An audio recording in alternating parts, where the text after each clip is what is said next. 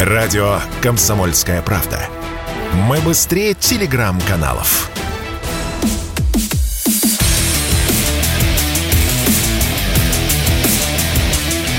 Программа с непримиримой позицией. Утренний Мардан. И снова здравствуйте, и снова в эфире радио «Комсомольская правда». Я Сергей Мордан. Идет трансляция на YouTube-канале «Мордан 2.0». Надеюсь, что вы уже подписались. Если забыли, то подпишитесь прямо сейчас. Ну и нажмите кнопку «Нравится», если вы прямо сейчас находитесь в трансляции. Пишите комментарии по поводу комментариев. Да, последний раз об этом напоминаю. Я особенно обращаю, обращаюсь к тем, кто программу смотрит не вот сейчас, а будет смотреть ее в записи. Важно. Это важно.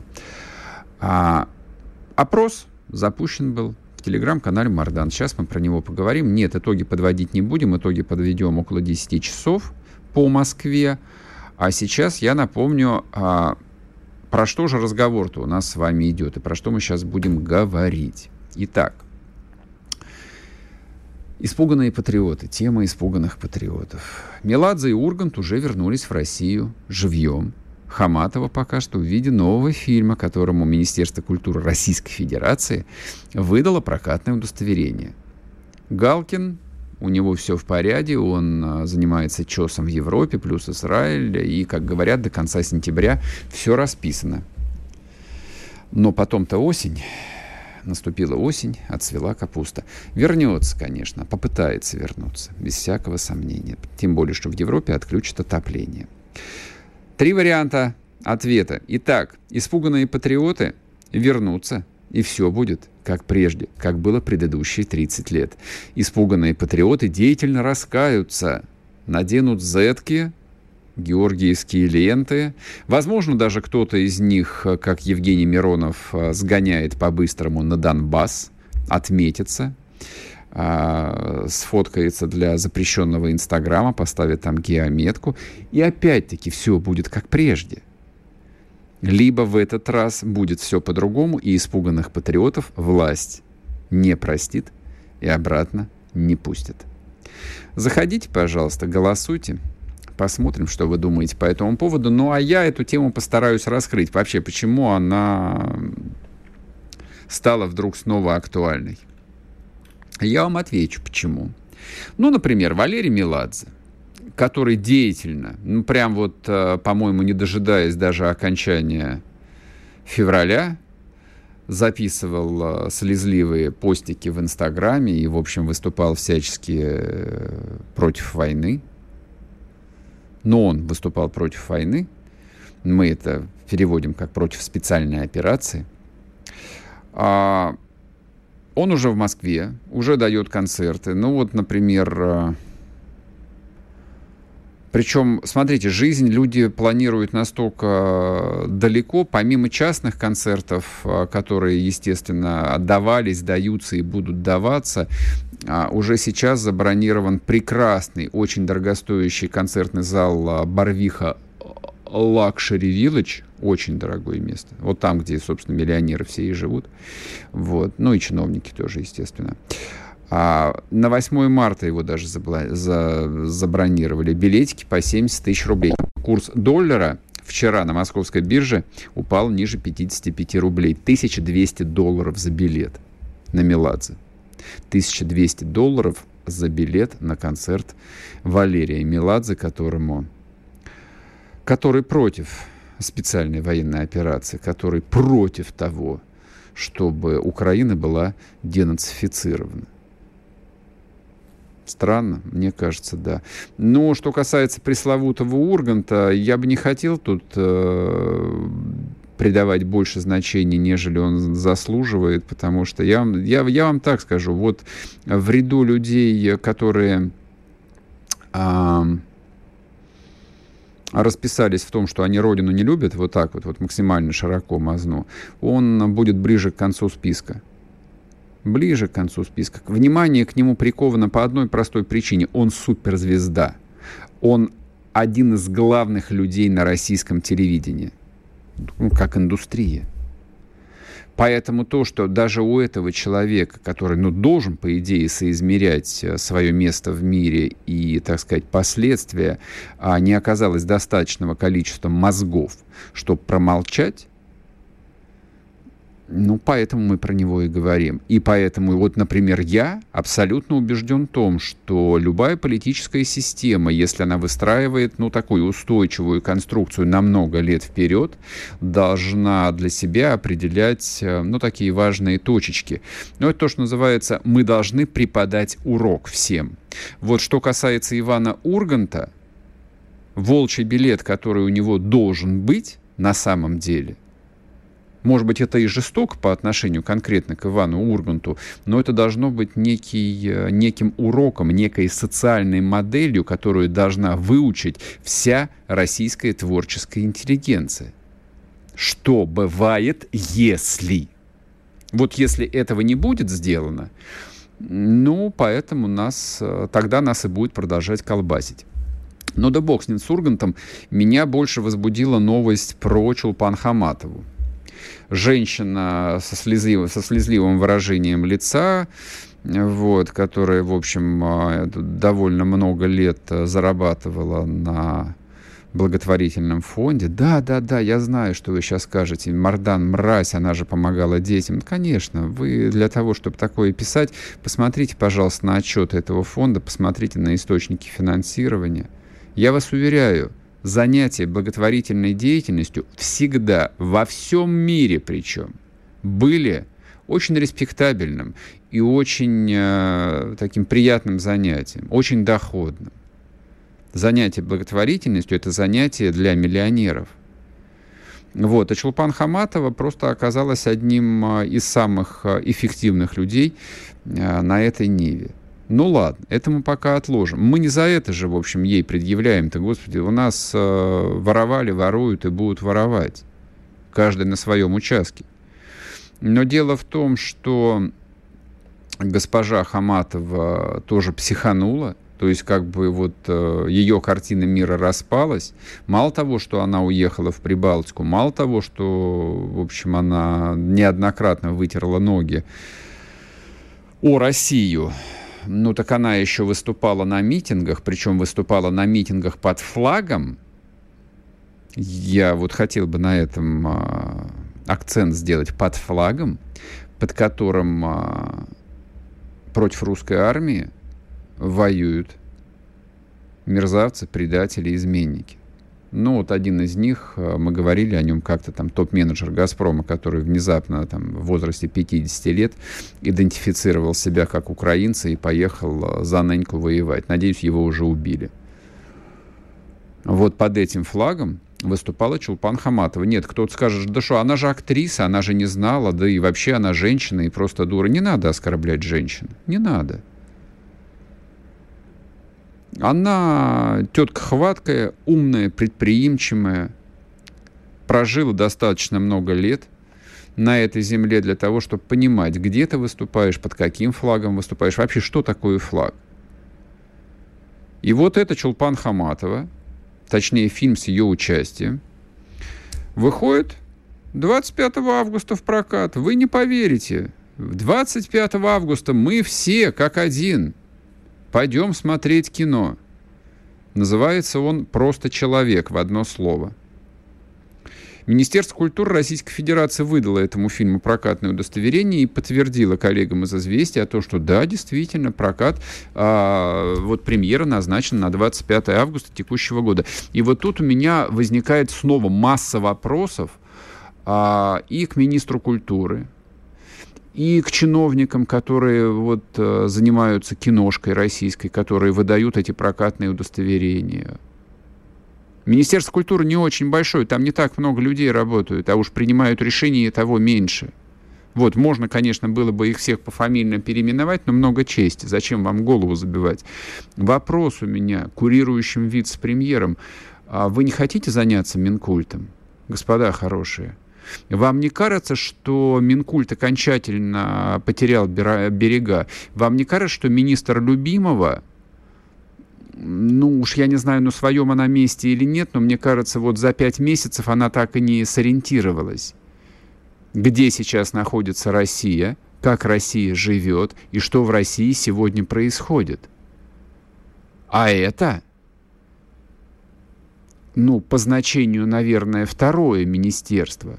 Но вот после системы ВПК, которая занимается сейчас калибрами, управляемыми снарядами, штурмовиками, и Минобороны, которая вот управляет боевыми действиями, третье министерство по значению, третий, третий элемент, это, собственно, Министерство культуры, которое должно заниматься ну, внутренней мобилизацией России, поддержанием, так сказать, боевого духа, героизацией тех, кого нужно героизировать, поддержкой тех, кого нужно поддержать, формулировкой смыслов. Ну, точнее, они должны поддерживать художников. Вот тех художников, которые переживают со страной это все, они должны поддерживать нашими деньгами. А тех, кто не поддерживают, они должны выставлять на мороз. Но происходит все с точностью до наоборот. Как мне представляется. Может быть, я пристрастен? Да нет, у меня нет никаких э, там личных симпатий и антипатий к людям, которые работают в Минкульте. Короткий перерыв и продолжим, не уходить. sportkp.ru О спорте, как о жизни.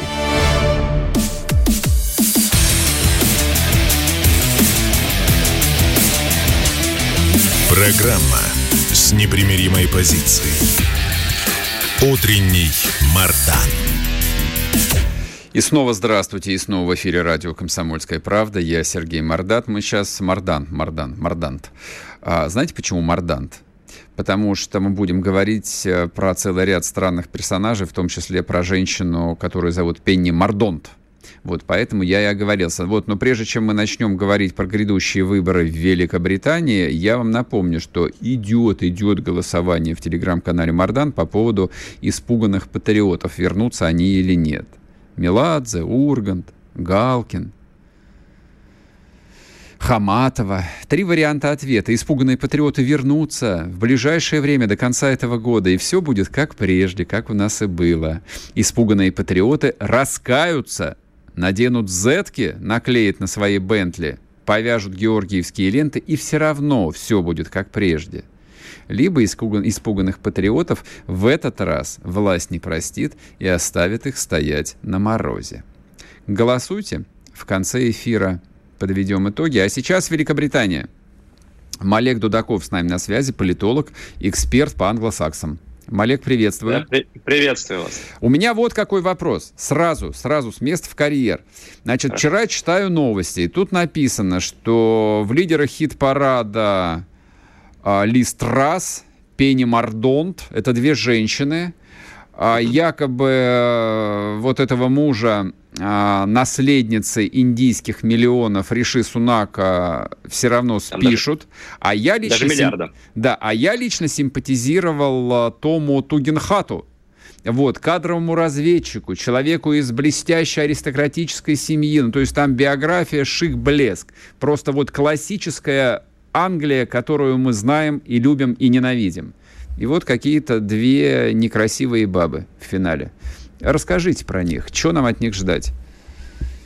Да, ну смотрите, все-таки действительно в финале пока что осталось три кандидата, вы правильно отметили, да, кроме трассы Мардонта еще Риш Сунок, никуда он не делся.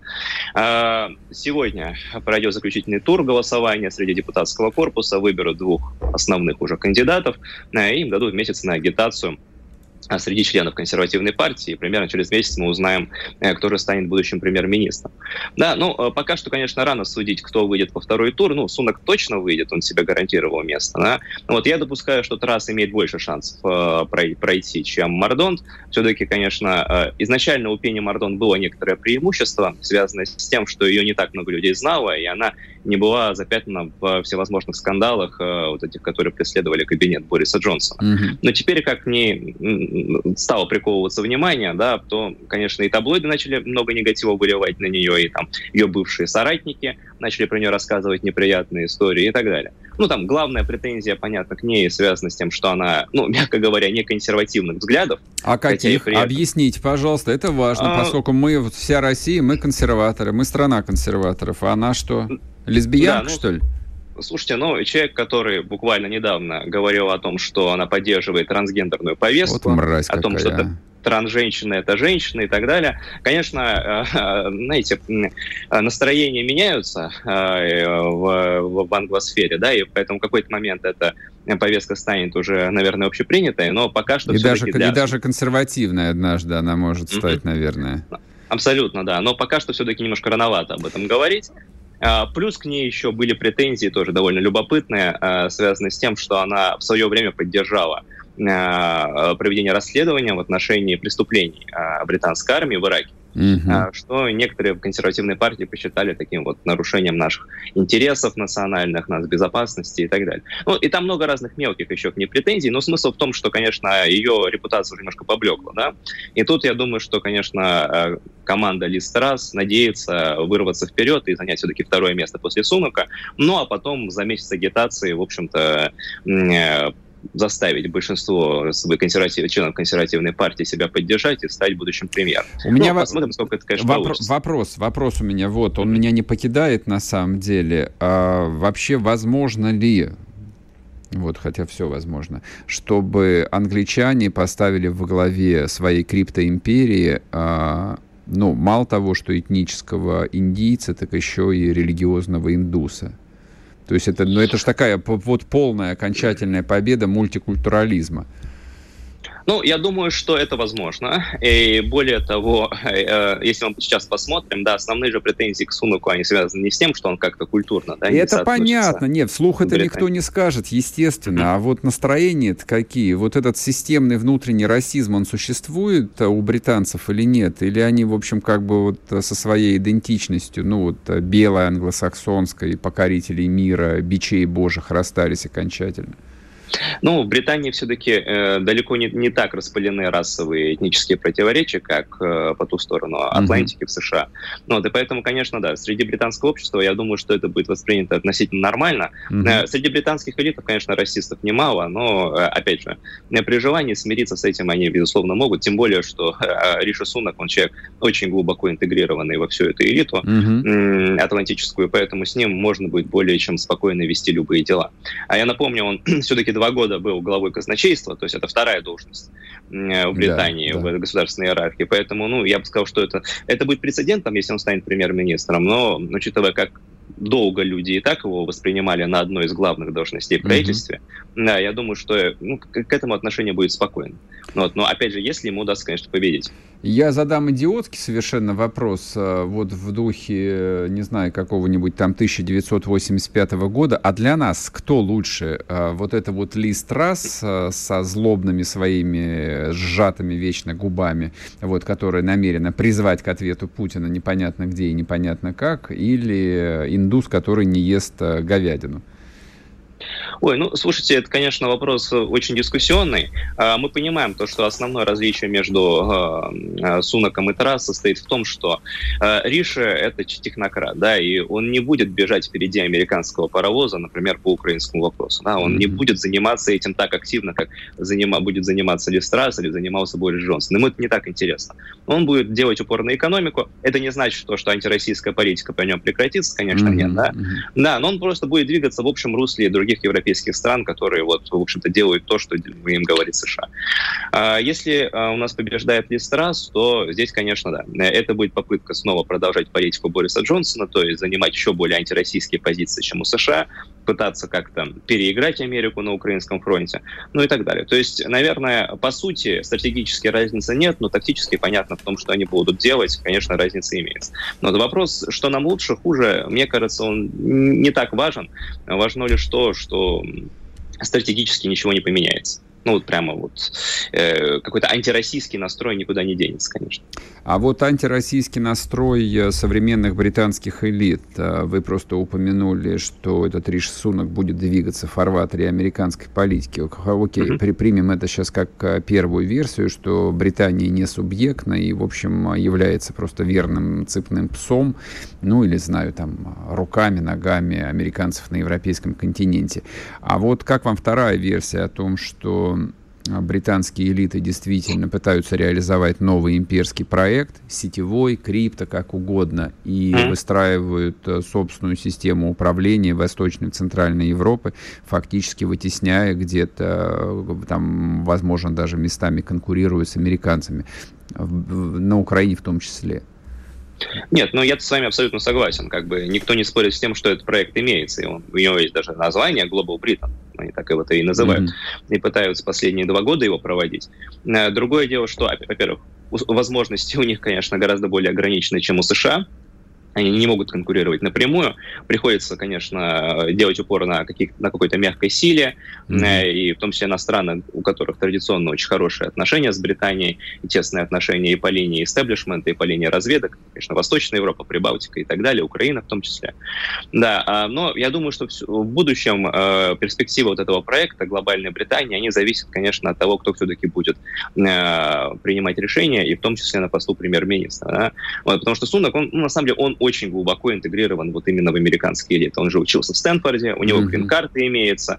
Более того, он пользовался грин-картой, чтобы не платить налоги в Британии. Это же такой замечательный, конечно, глава казначейства, который платит налоги в другой стране, не, не в своей собственной и так далее. Поэтому насколько вот он будет, честно говоря, субъектен, у меня большой вопрос. Но вот если же э, Листрас побеждает, да, ну, наверное, попытки продолжать вести относительно субъектную внешнюю политику будут иметься. И попытки вот этот самый проект глобальной Британии установить, они тоже будут иметься. Э, ну, очевидно, что, конечно, британские элиты пытаются поделиться со своим местом сейчас в мире, под солнцем.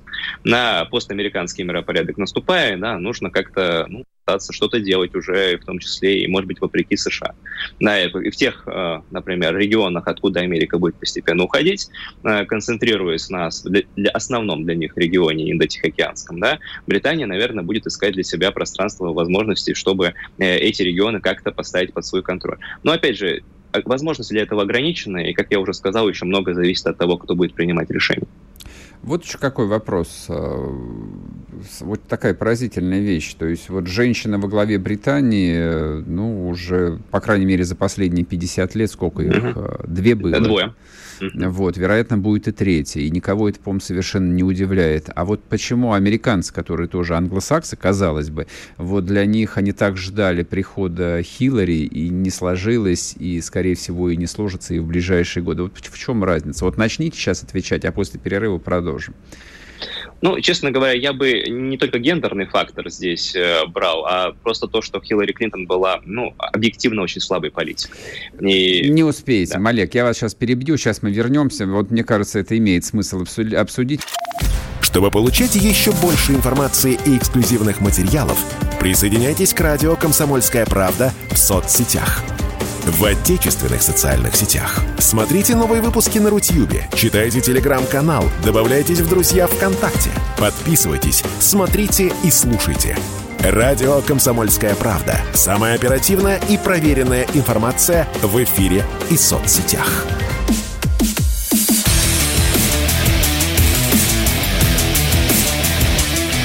Программа с непримиримой позицией. Утренний Мардан.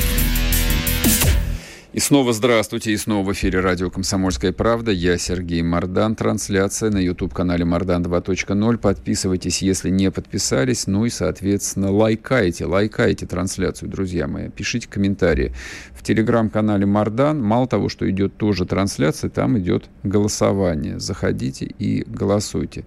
А с Малеком Дудаковым а, мы сейчас обсудим немножечко другую историю. Бог с ней. Британия далеко, и мы про нее ничего не знаем. А вот про Иран... Я про Иран уже, наверное, сейчас третий раз буду за последнюю неделю разговаривать.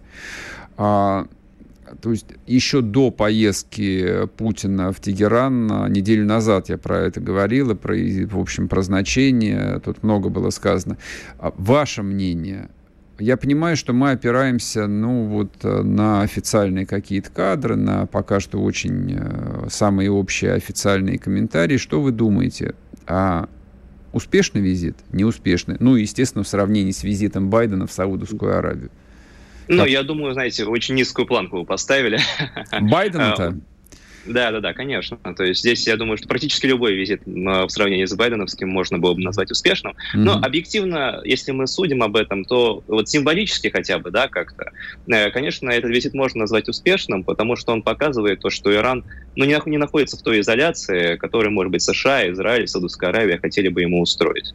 Да, э, правда, это все равно у них не получилось, и какого-то mm-hmm. военного альянса заключить Байдену не удалось против Ирана. Да, но тем не менее, да, то есть как бы вот этот визит прямо сейчас, сходу тогда, ну, потому что так не планировалось, но так получилось, да, э, показывает, что, конечно, э, изоляции Ирана нет, да, и союзники у него остаются, и, конечно, далеко не все страны э, региона, не говоря уж про страны мира, э, могут согласиться с этим военным давлением на Иран и с тем, что какая-нибудь провокация будет устроена, которая выльется в конфликт. Да? Ну, практически никому это не интересно, кроме, опять же, стран региона, плюс некоторых ястребов в Вашингтоне. Ну, вот, поэтому я думаю, что они получили этот сигнал, да, они там будут его анализировать, ну, посмотрим, какие выводы из этого сделают. Вы думаете, для них это сигнал? Я уж не помню, кто Блинкин или Прайс, кто там э, отреагировал уже на визит Путина. Он очень был смешной. А, визит Путина в Иран показал, в какой изоляции находится Россия. То есть вот э, у людей даже не возникает ощущения того, что они говорят, ну, какую-то совершенную несуразицу.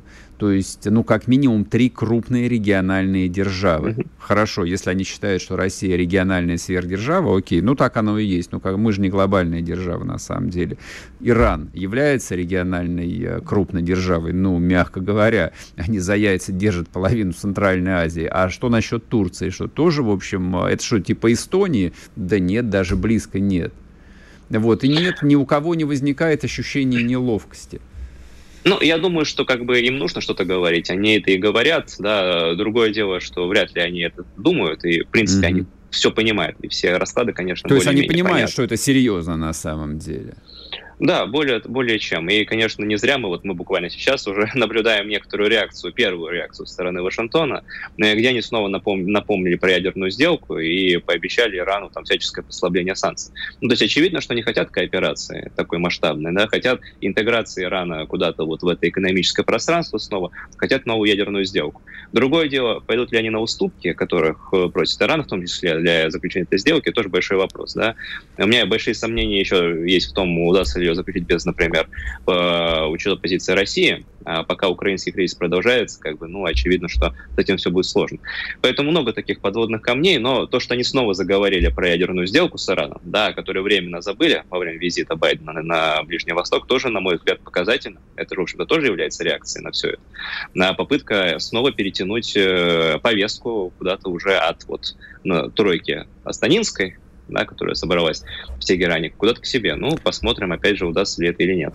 По поводу повестки. Ну, вот а, для меня там принципиальная разница между Соединенными Штатами образца там 70-х, 80-х, а, то есть когда они выбирали некую стратегию, некую линию поведения, они ее целенаправленно, в общем, осуществляли. Там речь не только о Советском Союзе или о Китае, можно взять, ну, допустим, да тот же Пакистан.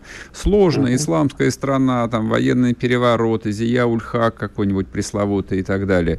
Но вот они выбрали э, Пакистан в качестве там, ключевого союзника в, там, в противостоянии с Советским Союзом, и с Индией, которая была таким вот мягким союзником СССР. И они его поддерживали и никуда не сворачивали. А сейчас э, такое непрерывное мельтешение. То есть они говорят, там с интервалом в два дня а давайте поговорим про ядерную сделку, и тут же, а если вы сейчас поставите русским беспилотники, значит, мы вас похороним. И тут же еще раз, мы никогда не допустим, чтобы у вас было ядерное оружие, если надо, мы вас разбомбим. Они на что рассчитывают? Ну, то есть вот это вот а, там фантастически, а, даже не высокомерное, а вполне российское отношение к иранцам, а, которое не проходит уже там почти 50 лет. И вот чем его можно объяснить? Ну, честно говоря, э, на мой взгляд, действительно серьезная проблема связана с тем, что горизонт планирования очень короткий, э, и более того, мы все с вами отлично понимаем, да, что если ядерная сделка с Ираном будет заключена, э, в 2024 году вполне возможно избранный президент Рон Десантис ее снова отменит. Как в свое время сделал Трамп. Конечно. Иранцы это тоже отлично понимают, да, и поэтому вопрос о ядерной сделке, он, опять же, заходит в тупик, в том числе и поэтому, потому что непонятно, что будет дальше. Да, в Америке уже вот этой когерентной стратегии международной не осталось, на от президента к президенту все довольно быстро меняется и серьезно меняется. Следующий президент республиканец, ну, почти наверняка эту сделку отменит снова. Поэтому идти на какие-то временные послабления просто ради того, чтобы там один-два года посидеть без санкций, как-то, не знаю, себе жирок нарастить, чтобы потом снова mm-hmm. санкции, санкции получить, возможно, не имеет смысла. Но опять же, посмотрим. То есть я не эксперт по Ирану, конечно, мне сложно представить какие там настроения, но э, вот эти вопросы, они очевидны. То есть их задают в Америке, довольно активные в Вашингтоне, да, и ответа на них пока что не имеется.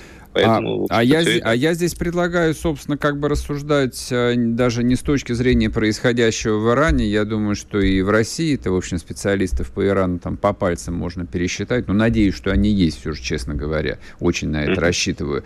Ну, а что касается США, а для них э, возможно ли, ну, хотя бы теоретически, некая нормализация, долгосрочное отношение с Ираном без действительно разрушения вот э, иранского иранского государства, иранского режима, как они говорят. То есть я напомню для слушателей, Иран — это Исламская республика Иран, идеологическое государство.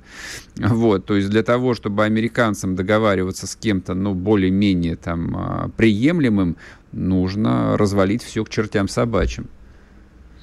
Ну, вы знаете, была же все-таки ядерная сделка 2015 года, да, и примерно два года как бы нормализация отношений имелась, какие-то санкции. А она не, так, она не тактическая была сделка, то есть опять-таки не вокруг нефти-то весь разговор крутился. Разве? Не вокруг нефти, нет, нет, вокруг, конечно, да, э, безусловно. Э, ну, э, она была на 5 лет заключена, как мы помним, да, то есть там было ограничение буквально на 5 лет. Потом, в общем-то, она сама себя аннулировала, и нужно было снова передоговариваться. Потому что много, много тоже, конечно, критики это вызывало в Вашингтоне. Но, знаете, опять же, конечно, Иран, да, это страна-изгой, как ее считают США. Нас договариваться с ней традиционно сложно, тяжело. Э, вполне возможно, что Америке в текущих обстоятельствах, условиях просто нереально. Особенно когда ближайшие союзники США в регионе, Израиль, Саудовская Аравия, настроены резко против этого. Да? Но все эти факторы, конечно, которые сложно как-то перебороть. Поэтому я думаю, что, конечно, если иранская сделка будет заключена, скорее всего, она долго не протянет, и она будет носить тоже, скорее, формальный характер. Поэтому я допускаю, что какого-то действительно серьезной э, политики нормализации отношений с Ираном невозможно наблюдать со стороны США. Вот просто из-за того, что слишком много факторов играет против этого.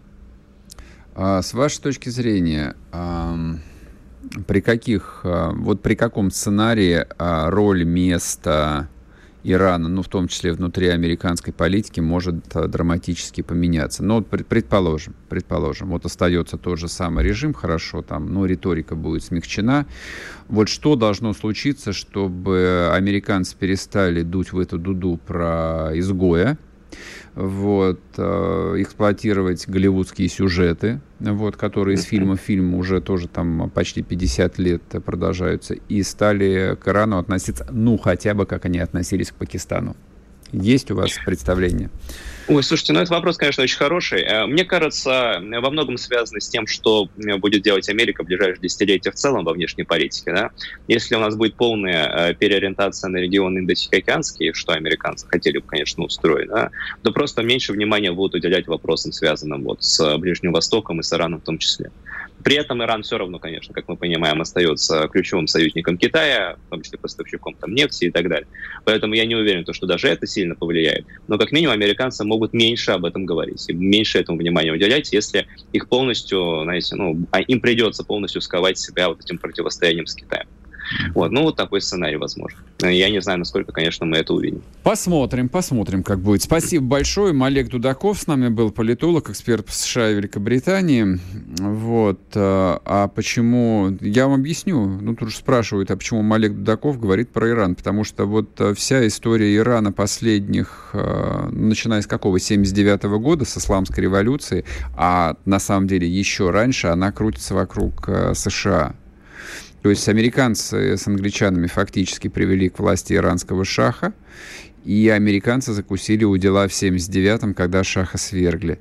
А, ну, а кто на свете достаточно давно живет, таких довольно много через, э, среди моих слушателей, вы же помните, как иранцы взяли в заложники сотрудников американского посольства, и американцы их крайне неудачно пытались освободить. Помните? Вот эта э, тяжелая психологическая травма, она с американцами уже 40 лет. И они не могут ее изжить. Поэтому нет, мира не будет. Мира не будет. Чтобы получать еще больше информации и эксклюзивных материалов, присоединяйтесь к радио «Комсомольская правда» в соцсетях. В отечественных социальных сетях. Смотрите новые выпуски на Рутьюбе, читайте телеграм-канал, добавляйтесь в друзья ВКонтакте, подписывайтесь, смотрите и слушайте. Радио «Комсомольская правда». Самая оперативная и проверенная информация в эфире и соцсетях.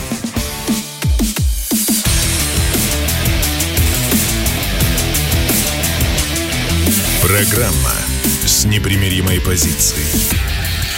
Утренний Мардан.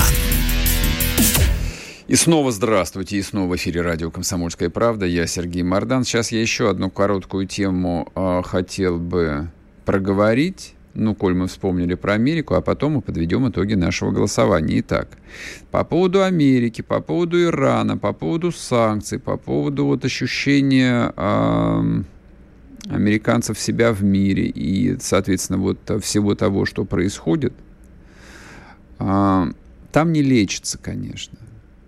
Там не лечится. То есть вот я меньше всего склонен к тому, чтобы, ну, высокомерно как-нибудь или пренебрежительно о Соединенных Штатах или вообще о Западе говорить.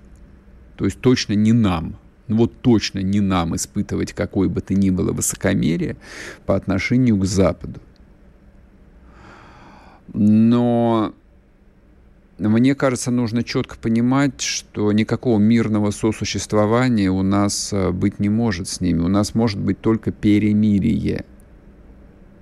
Абсолютно. Временное перемирие в формате подготовки к новой войне. Вот у нас было 30 лет на подготовку к реваншу, к новой войне. Ну, можно сейчас обсуждать, там, хорошо мы эти 30 лет использовали, плохо мы использовали, там, просрали мы возможности или где-то воспользовались. По-всякому. Но в жизни же так не бывает, что все было на 100%. Все относительно. Но то, что происходит сейчас, как мне кажется, абсолютно закономерно. И политика США и то, что они делают, это тоже естественно, логично и закономерно. Я бы страшно удивился бы, если бы как-то было по-другому. Вот начиная с а, осени прошлого года, когда они отвергли а, так называемый ультиматум российского МИДа о выработке новой модели отношений, это было закономерно. И то, что предъявленный России ультиматум будет иметь последствия в виде войны, ну, которая и началась, это тоже было закономерно. Но вот сейчас, казалось бы, что вчера а, сказал а, несколько заявлений американских чиновников. Глава американского Минфина пообещала буквально, США введут жесткие санкции против стран, нарушающих международный экономический порядок. Как вы понимаете, экономический порядок э, утверждается Соединенными Штатами Америки. Это вообще американский экономический порядок, э, в центре которого находится американский доллар, в центре которого находится американоцентричная модель глобальной экономики.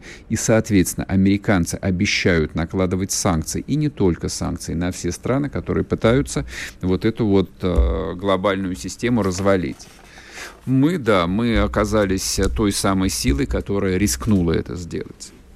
Рискнула. Китайцы, например, до сих пор не рискнули. Я об этом написал вчера в телеграм-канале у себя большой достаточно текст. Интересно, можете прочитать. Отмотайте назад, прочитайте. Он умный, правда, хороший. Вот. Вслед за главой американского Минфина выступил тоже довольно высокопоставленный американский чиновник э, Эндрю Адамс это глава межведомственного спецотдела а, для исполнения и контроля санкционного режима против Российской Федерации. Люди подходят э, очень системно основательно. Он сказал, точнее не он сказал, он затребовал, Минюс США официально затребовал дать ему полномочия, чтобы министерство могло передавать доходы от арестованного имущества россиян на возмещение ущерба Украине. Угу, угу. Тоже отметочку на память себе сделали. Вот, это важно. А также весь ряд последних заявлений, которые американцы делали. Ну и самое главное, то, что сказал американский президент три дня назад, мы не можем позволить ему победить, мы будем воевать столько, сколько потребуется. Вот в этом контексте, мне кажется, мы должны а, осознавать себя, свое будущее, будущее нашей страны, будущее наших детей. Любой человек, который отказывается придавать этому хоть какое-то значение и говорит, о, Господи, я не интересуюсь политикой, идите вы к черту, и вообще Путин все испортил, вот он начал эту войну какую-то, и вот, вот все испортил. Послушайте меня, но это до какой степени нужно быть инфантильным, бессмысленным человеком, чтобы, допустим, в возрасте 30, 40, там, 50, 60 лет произносить подобную чепуху. Но таких людей, которые продолжают произносить эту чепуху, неисчислимое количество. Вот они слепцы, или они идиоты? Я всякий раз задаю сам себе этот вопрос, и я не нахожу ответа. Они слепцы или они идиоты? Вот я понимаю убежденных врагов. Ну, например, какого-нибудь, прости господи, господи, Игорь, Игорь, Игорь как э, Шендеровича, простите, вылетело, хотел сказать Шафаревича и осекся, потому что Шаф, Игорь Шафаревич, он совсем про другой, Шендерович. Вот Шендерович, да, как бы натуральный, открытый, э, убежденный враг, который там э, совершенно вот бестрепетно и с энтузиазмом говорит под камеру, что он желает, чтобы война пришла на территорию России. Вот, было бы очень желательно, чтобы русских убивали прямо на территории России. Это ладно, это враг. Я с уважением отношусь к врагам. Врагов надо, врагов надо уважать. Но я сейчас говорю про дураков, про дебилов. Вот, допустим, та же самая Чулпан Хаматова, она вряд ли является убежденным врагом, она просто действительно, ну, человек инфантильный, глупый, вот, возвращенный этим бессмысленным пустым 30-летием, когда вот вся жизнь, она отучала людей думать. Не думай, вообще не думай ни о чем. Да, бери от жизни все, да, здесь и сейчас, ты этого достоин. Вот это и была идеология. Многие пострадали, в том числе и известные люди, и взрослые люди, и очень взрослые люди. Многие и жизнь прожили, многие уже и умерли в этом состоянии. Да, что нужно от жизни брать все. Вот, ну да ладно, это я отвлекся. Вот, я коротко вспомнил про эти два последних заявления американских чиновников. Мы к ним обязательно еще в ближайшие дни и недели вернемся, потому что они все непременно будут иметь масштабные последствия. Но ну, настолько много всего происходит, что все не охватить. Это такие зарубочки на память. Вот, потому что важные события происходят не только на фронте, важные события происходят не только, не знаю, там, в российском Белом доме. Важные события, которые нас всех напрямую касаются, происходят, ну, довольно в большом количестве мест э, на земном шаре. Вот. А мы пытаемся, в общем, насколько это возможно, за ними следить. Но давайте подведем э, итоги нашему голосованию. Я напомню, в телеграм-канале Мардан был опрос. Как я его сформулировал? Меладзе и Ургант уже вернулись в Россию живьем. Хаматова пока что в виде нового фильма, которому Минкульт выдал прокатное удостоверение. Галкин зарабатывает в Европе, но зимой там отключат отопление, и он, скорее всего, тоже вернется. Три варианта ответа.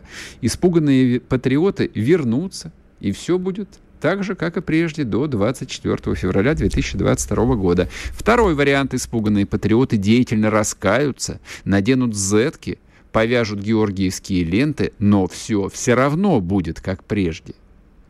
И третий вариант. Испуганных патриотов власть не простит и обратно не впустят. Итак, 13 тысяч человек проголосовало, Естественно, всего лишь 12% слушателей, зрителей полагают, что власть дожмет ситуацию до конца, и вот этих вот латентных и нелатентных предателей оставит э, за границей. Всего 12% считают, что власть не простит и обратно не впустит, а 62% убеждены в том, что испуганные патриоты вернутся, и все будет как прежде. 26 э, это скептики, это вот э, это я, это я. Я проголосовал за второй вариант. Испуганные патриоты, э, ну или, скажем, многие испуганные патриоты деятельно раскаются, наклеют зетки на машины, повяжут георгиевские ленты и даже съездят на Донбасс, как Евгений Миронов. Но на родину им по-прежнему будет плевать. И будут они жить своей прежней жизнью. Вот, вот такое голосование у нас, друзья мои. Я не знаю, что сделать э, должна наша власть вот, для того, чтобы люди поверили в том, что все изменится. Ведь это голосование про то, что люди не верят в то, что все изменится. И это страшно. И это страшно. Вот э, у абсолютного большинства нет сомнений в том, что русская армия победит. И у меня никогда не было этого сомнения. И у вас, я думаю, нет этого сомнения. Но в то же самое время у большинства есть ощущение, что ничем хорошим эта победа все равно не обернется. Ее украдут или попытаются как минимум украсть. Я совершенно убежден в том, что мало одной военной победы, мало разгромить врага на фронте. Здесь внутри должно все измениться. Здесь внутри должно все поменяться. Здесь внутри должны появиться новые люди. Новые люди везде. В экономике, в политике, в культуре. Вот мы сейчас про культуру говорим. Вот это вот отребье, весь этот мусор, который прибило к берегу, его нужно выкинуть куда-нибудь. Нам не, ну, нам не нужны все эти люди. Мы не хотим их видеть. Ну, посмотрим. Будет день, будет пища. Соответственно, услышимся с вами в то же самое время на радио «Комсомольская правда». Слушайте, подписывайтесь на телеграм-канал «Мардан». Я там останусь. Все, пока, будьте здоровы. Чтобы получать еще больше информации и эксклюзивных материалов, присоединяйтесь к радио «Комсомольская правда» в соцсетях в отечественных социальных сетях. Смотрите новые выпуски на Рутьюбе, читайте телеграм-канал, добавляйтесь в друзья ВКонтакте, подписывайтесь, смотрите и слушайте. Радио «Комсомольская правда». Самая оперативная и проверенная информация в эфире и соцсетях.